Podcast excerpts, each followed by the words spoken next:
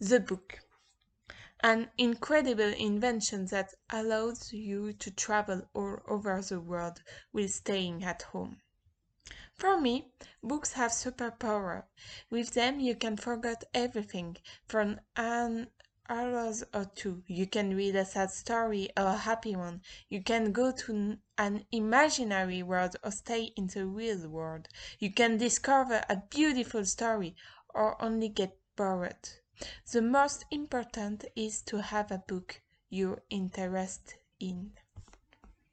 Here are the top six books that make you enjoy reading. In the one I have read, one.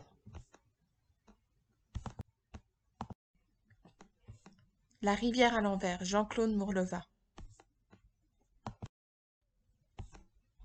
The first one is a wonderful story about a quest out of the time and carries a wonderful message about life and love. This book makes people happy and it isn't very long.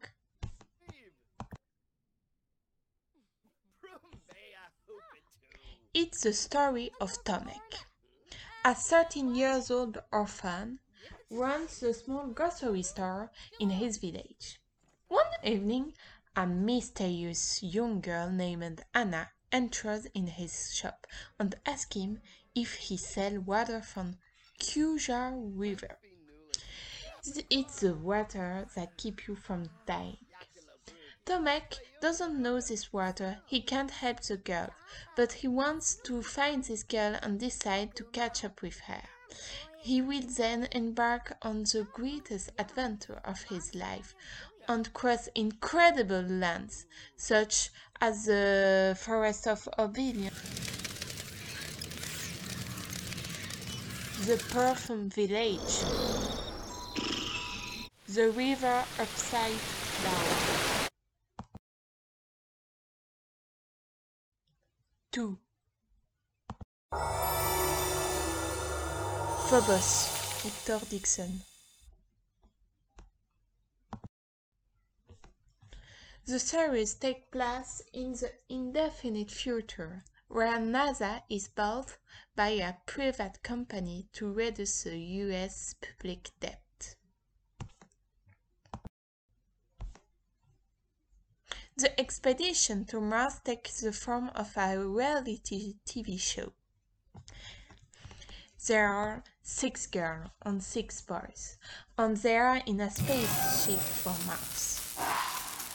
The boys and the girl are separated, and each week they have six minutes to seduce and to make their choice.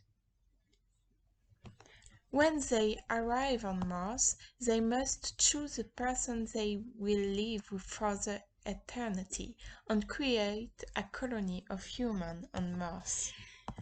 Not to mention the fact that they are constantly filming. They are the contenders in the Genesis program, the world's craziest spectating show ever, and aimed at creating the first human colony on Mars. Leonor is one of the chosen ones. She is 18 years old and she is an orphan. She has seen, seen yet for a one-way ticket and for her it's too late to change. 3. Saisis ta chance Calypso, Valérie Lavallée. The third one is also about romance, but it's more realistic. It only exists in French because the books came out not long ago. He was awarded the prize for the most romantic books book.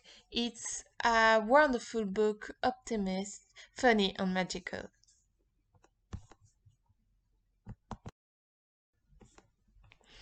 It's about a young woman named Calypso who broke up with the man of her life.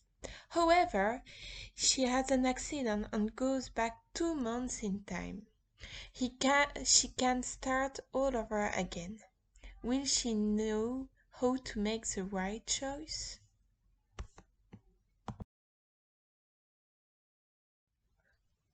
Four. Scorpie. Roxane Dambre.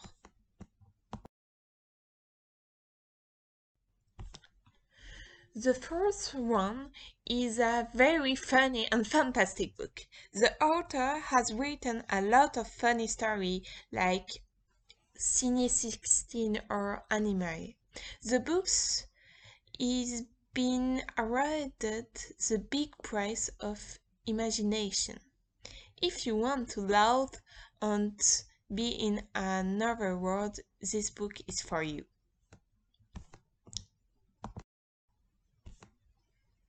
Charlotte is a young 23 woman, happy but a little bit oppressed by her boss. One day, when she is going at home, she finds a little boy in front of her building. She helps he, this little boy. She discovers that his brother is a hitman and a fantastic creature, a creature of the shadow. Between a marriage proposal by an almost unknown man and an incredible encounters, she finds herself embarked on a wild goose chase. 5. Need Joelle Charbonneau The fifth one is not a optimist book, but a sort of thriller. It's a really good book and really taking.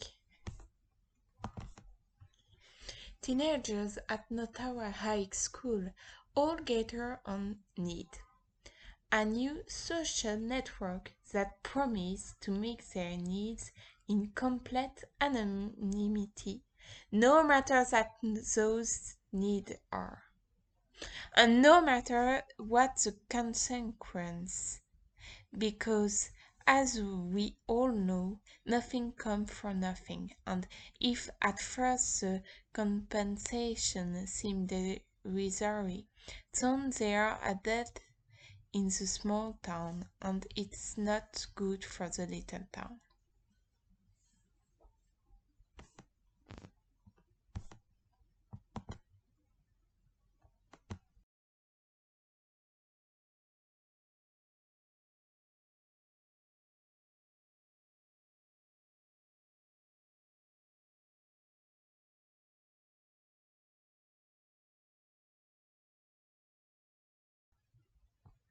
Six.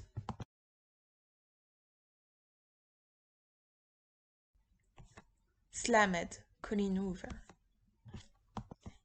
is a beautiful romance book with slam text. I know the books is the book is a cliche, but sometimes it's just as well. That's fine. Remember, there are no rules. His voice cracks slightly as he replies. I can see on his fa- face that what happened between us last night is fresh on his mind. All the better. Good, okay, I stammer. My poem is called Mean. I face the front of the classroom and proudly recite my poem from heart. According to the thesaurus, and according to me, there are over 30 different meaning and substitution for the word mean.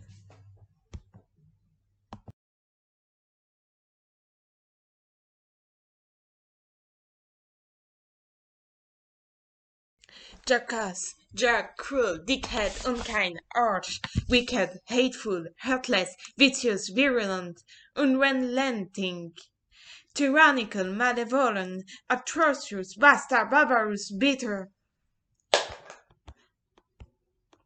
brutal, callous, degenerate, brutish, depraved, evil, false, hard, implacable, rancorous, pernicious, inhuman, monstrous, merciless, inexorable, and my personal favorite, I shall.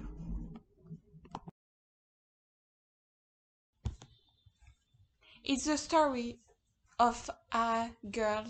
After the death of her father, he moves away and meet a man, Will, her neighbor, and fall in love with him, but later discovers that he happens to be her poetry teacher. Their relationship is impossible.